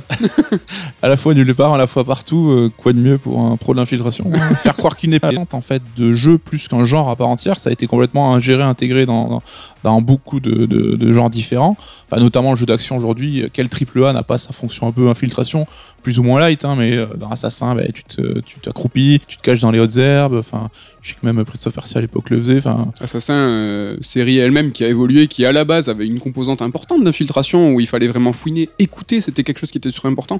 Aujourd'hui, euh, on n'entend plus, plus trop parler quoi, de cette fonction-là. ouais, ouais, mais ça s'est voilà, ça s'est intégré, donc ça a évidemment perdu peut-être un peu en. Dissolution dans la dissolution. C'est-à-dire qu'il y avait de l'infiltration au début, il y en a même plus. euh, On peut peut-être regretter, voilà, comme des jeux à Lightman où ça reste la prédominance du gameplay, donc avoir une expérience plus pointue dans ce genre. Mais oui, on peut retrouver de l'infiltration aujourd'hui dans, dans tous les types de jeux. Attention, pavé dans la mare, est-ce que c'est pas trop aride l'infiltration? Est-ce que finalement c'est pas un genre qui demande un peu trop d'investissement où il faut un peu faire attention? Parce que l'infiltration, il faut aller doucement, ça c'est un peu le principe.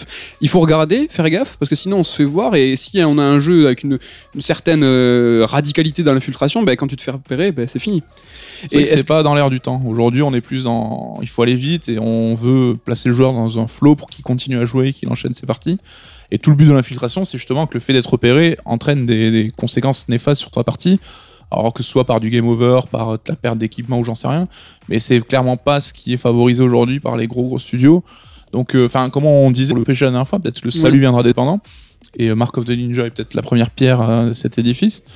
À voir s'ils vont s'emparer un peu de ce genre-là pour le mettre. Et Alors, peut-être pense- qu'il y a déjà des jeux dans ce genre qu'on connaît pas. Oui, c'est ça. hein. Je pense que les, les, les fans d'indé euh, plus winners que nous euh, sur ce plan-là vont crier au scandale en disant Ouais. que évidemment il y a énormément de, de propositions euh, singulières et de qualité sur les jeux indés. On n'en doute pas et n'hésitez pas à nous faire des petits conseils euh, justement sur sur ce jeu indé Grave. là. Et sur cette der- dernière thématique, vous avez remarqué qu'on a, qu'on a commencé sur euh, Metal Gear Solid, donc, donc si peu copié, euh, jamais égalé.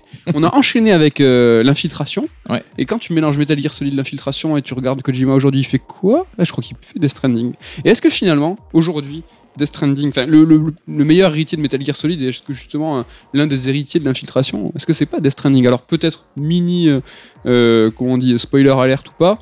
Est-ce que là, si vous avez pas du tout fait Death Stranding, sautez, euh, je pense, 5 minutes euh, ou pas du tout Ouais, enfin, juste au moins si vous voulez pas savoir Voilà. en quoi, quel est le but du jeu par exemple, quel est le, le- les systèmes, le game design un peu. Enfin, ça rentrer dans le détail, mais on va au moins décrire un peu ce que c'est, mais que Death Stranding. Est-ce que donc, je te pose la question, est-ce que dans Death Stranding, il y a de l'infiltration Est-ce que c'est quelque chose qui est important?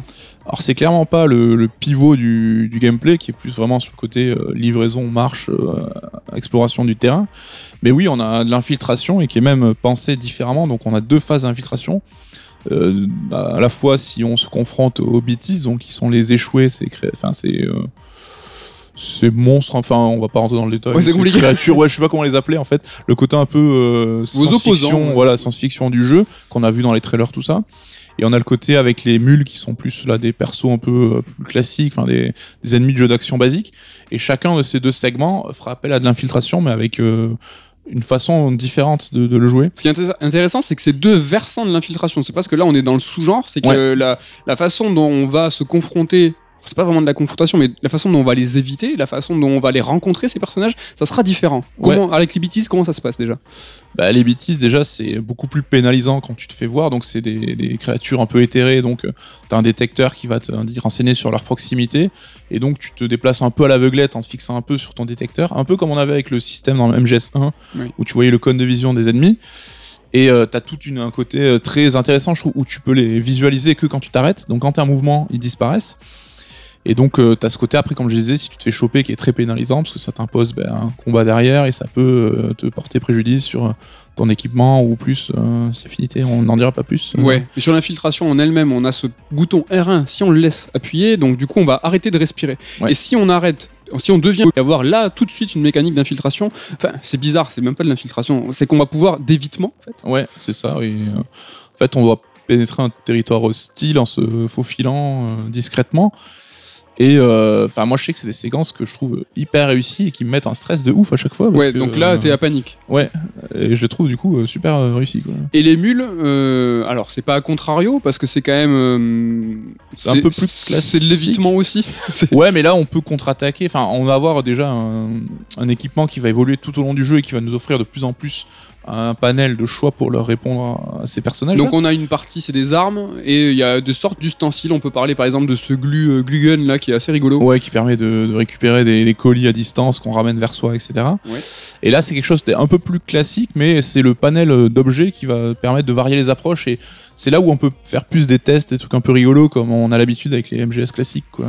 Et c'est finalement dans ces séquences où on a une pluralité euh, de possibilités qui, sont, qui nous sont offertes, où on voit finalement une filiation avec euh, Metal Gear Solid 5. Et là, on retombe sur nos pattes avec ce podcast dédié à Metal Gear Solid et Death Stranding et l'infiltration et tout ça, ça donne euh, ce, flow justement qui est très euh, Metal Gear Solid 5, où on a justement plein de possibilités. Mais c'est marrant parce que les deux versants, en fait, répondent à des pures thématiques de jeu.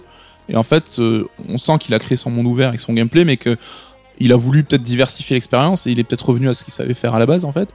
Et chacun de ces séquences se déclenche à des moments ou des endroits précis et s'appréhende de différentes façons. Enfin, c'est- ça répond plus à une logique de jeu en fait que euh, pour, qu'on- enfin, pour résoudre les problèmes d'histoire ou ce genre de trucs. quoi. C'est Ouais. rigolo. Ouais, et ma question c'était est-ce que Death Stranding c'était pas l'un des meilleurs représentants du jeu d'infiltration? Mais finalement, voilà, on a coucou à tuer le game avec, avec le micro. Petit bruit de Est-ce que micro. vous attendiez un petit, un petit bruit? Est-ce que finalement Death Stranding c'est pas le meilleur Metal Gear Solid? Enfin, ou est-ce que c'est pas la suite, euh, la suite tant attendue Ouais, on voit clairement l'affiliation. Après, comme on le disait, Metal Gear, ça se définit par un jeu Kojima. Ouais. Et Death Stranding, c'est un pur jeu Kojima. Donc on voit le délire, on retrouve des, des patterns identiques, des, des animations, euh, les menus avec des petits. C'est incroyable. Enfin, le, ouais, il y a pas de surprise quoi. on- le, le Kojima n'a pas le même moteur de jeu, par exemple, que Metal Gear Solid 5 qui était fait sur le Fox euh, Engine. Euh, là, il est sur un tout autre moteur. Mais pour l'instant, enfin, t'as l'impression que c'est la même chose. Euh, Ouais, tu retrouves presque du grain. Enfin, c'est, tu peux pas te tromper quoi, que Ouais. ce soit visuellement ou dans le jeu. Il peut pas s'en empêcher. Par exemple, la, la coupe euh, des armes, euh, quand tu les choisis, t'as l'impression que c'est du Metal Gear, quoi. C'est exactement la même chose. Euh, la police qui est utilisée, la c'est un truc Même de le, fou. tout le côté sound design, les bruitages, euh, les petits gimmicks, Ah ouais. toute l'attention portée au détail quoi. C'est à mettre à son crédit là-dessus. j'ai- Il y avait un petit bouddhiste pas loin là. Je vous aurais bien fait un, un- un bruitage en live, mais je- Non, il est dehors. Il est dehors, dans ah, l'autre salle. On n'a pas parlé, mais Kojima c'est aussi une équipe et Shinkawa, ben, on le retrouve sur Death Stranding et finalement ça fait un tout, ça forme. Tu vois, Kojima, c'est vrai qu'on on lui a reproché d'être cet ego trip et ce mec qui se met en avant, mais c'est aussi quelqu'un qui a su très rapidement mettre des gens euh, à, ses, côtés. Euh, Shinkawa, il a porté dès le début euh, des équipes. Ouais, et Shinkawa, limite, ça fait longtemps qu'il se limite plus au simple Kara design ou mecha design. C'est clairement un binôme créatif en fait qui forme avec Kojima et qui vont échanger, qui vont euh, réfléchir un peu à tout ça. Et comme on le dit, c'est Kojima, il met souvent en avant d'autres personnalités, que ce soit les acteurs ou euh, des mecs de son équipe, et chacun un peu avec leur spécialité. T'avais dans Metal Gear le spécialiste militaire, qui, euh, l'ancien militaire qui donnait des conseils sur la façon de se déplacer, d'agir, etc. T'as le mec qui va être consacré hein, au son, au bruitage, etc. Enfin, ouais. donc ouais, il y a quand même toujours son équipe autour de lui. Donc finalement, euh, si euh, vous êtes fan de Metal Gear Solid, euh, est-ce que le meilleur conseil c'est pas euh, jouer à Death Stranding? Franchement, ouais, j'aimerais voir un- l'avis d'un mec qui me dise bah, je suis fan de Metal Gear et Death Stranding, j'ai pas accroché. Je... Il y en aura forcément, je pense, parce que quand même, le settings au moins, enfin, le, le scénar et tout ça part quand même dans des directions bien différentes. Mais je serais curieux d'en discuter, ouais, voir avec d'autres gens. Parce que l'affiliation est clairement évidente.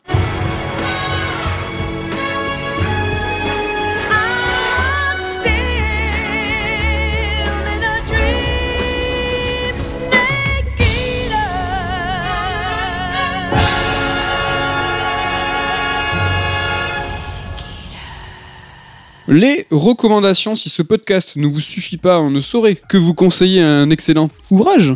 Metal Gear Solid, évidemment, euh, publié chez Sœur d'édition et rédigé par des auteurs incroyables. Mais bah, on va quand même euh, se poser deux secondes sur euh, bah, si vous aimez bien Kojima, si vous aimez bien tout ce qui est euh, Metal Gear, méta, tout ça. bah, Qu'est-ce que tu pourrais nous conseiller, coucou Bah, on vient de le dire, mais en une phrase, juste jouer à Death Stranding. hein. si vous êtes un peu orphelin de Kojima, de, que ces jeux vous manquent, bah, allez chercher direct à la source. Franchement, inévitable. Euh, moi, euh, ça ça m'a fait penser à Gigi Abrams, euh, Kojima, et ça m'a fait penser à toi. C'est important aussi en tant qu'invité. C'est que ces deux artistes que tu aimes beaucoup, Ouais. et t'avais un peu l'accent un peu que tu aimes beaucoup. Que tu aimes Je- beaucoup, ça c'est, revient, 16h30. c'est, le- la soirée passe. Ces deux artistes que tu affectionnes, et finalement, on peut dresser des parallèles entre les deux, des créatifs multifacettes, euh, des créatifs qui ont un rapport euh, donc à la paternité, aux fils, qui ont fait des, des choses pour leurs euh, enfants. Euh, est-ce que tu peux nous parler un peu de J.J. Abrams, ton amour pour cet artiste et finalement, est-ce qu'il n'y a pas un lien avec Kojima Ouais, alors c'est vrai qu'ils ont des points communs et ces deux artistes que j'aime beaucoup. Alors déjà, est-ce qu'ils sont potes? Et ils sont potes, oui. Voilà. Parce Euh, que Star Wars, C'est vrai. un bras rouge. Ouais, ouais, on sait qu'ils se sont vus, qu'ils ont discuté. Donc il y a évidemment ce petit clin d'œil dans Star Wars. Donc il y a le bras rouge de ces trois PO qui renvoie à ce fait de Big Boss. Et euh, bah, ces deux créateurs qui ont une façon de penser en fait leur univers de manière globale, euh, sans forcément parler de transmédia obligatoirement, mais euh, qui aiment bien aussi jouer avec les attentes, jouer avec le teasing, et qui ont une façon de le faire assez réussie. Enfin, qui t'implique au moment de l'annonce du projet jusqu'à sa sortie, et tu peux derrière en discuter sans fin avec euh, des fans ou des gens qui ont Et qui prennent à bras le corps euh, un peu chaque étape de production de leur projet. C'est Ouais, des gens qui sont impliqués. Ouais, ouais, dans chaque étape, qui vont avoir une équipe aussi fidèle autour d'eux, à qui ils ont confiance. Et donc, euh, ouais, ouais, ouais, qui, euh, qui, chaque projet porte un peu leur marque. Mm. Alors, euh, peut-être J.J. Abrams s'éparpille peut-être un peu plus que Kojima, euh, notamment avec sa boîte de prod où il y a des projets auxquels il est rattaché et qui doit pas forcément trop, trop. euh, on adore. Kojima, mais J.J. Abrams, c'est quand même un peu le niveau au-dessus, au niveau popularité, au niveau. euh, Ouais, bah après, c'est la télé, évidemment. Je pense que tu touches plus de gens avec des séries télé, des films aujourd'hui que dans le jeu vidéo, mais. euh, Le mec fait Star Wars quand même. Il, arrive, il, il a un peu tué le game. ouais. Mais ce qui est intéressant avec les deux euh, auteurs, si je puis dire, c'est que c'est des gens qui réfléchissent le fond, mais qui réfléchissent la forme aussi. J.J. Abrams euh, a, a coproduit et co-écrit un bouquin, et tout de suite, euh, ah, putain, je suis désolé, je vous le donnerai euh, en dessous, mais j'ai plus le nom, je crois que ça s'appelle S ou un truc comme ça. Euh, et donc, en fait, où il y a plein de gimmicks partout. Et en fait, c'est un livre, mais c'est un livre qui est commenté. Et il y a plein, plein de choses. C'est un livre qui réfléchit sur le média du livre. En fait, Voilà, qui m'avais dit, réfléchit. ouais. Et ce qui est intéressant, c'est que si Kojima avait à faire un livre, moi je pense qu'il ferait un truc comme ça. Ouais, clairement. C'est exactement euh, le délire. Donc voilà, nous on, on pense que c'est une filiation qui est plutôt intéressante. Si vous aimez bien Kojima, peut-être que bah, J.J. Abrams pourrait vous intéresser dans. Et ce qui est marrant, c'est que les deux sont décriés aussi. euh, Pas forcément. Forcément. Et Metal Gear Solid, on, on s'est surtout attardé sur cette émission sur les euh, épisodes euh, canoniques. Mm. Mais Metal Gear Solid, c'est aussi des spin-offs. Ouais. C'est aussi des épisodes qui sont pas faits par Kojima. Et est-ce qu'il y en a certains que tu pourrais nous conseiller? Bah, il y a vraiment le Metal Gear euh, Babel, donc qui était sorti, Ghost Babel sur Game Boy Color. Ouais.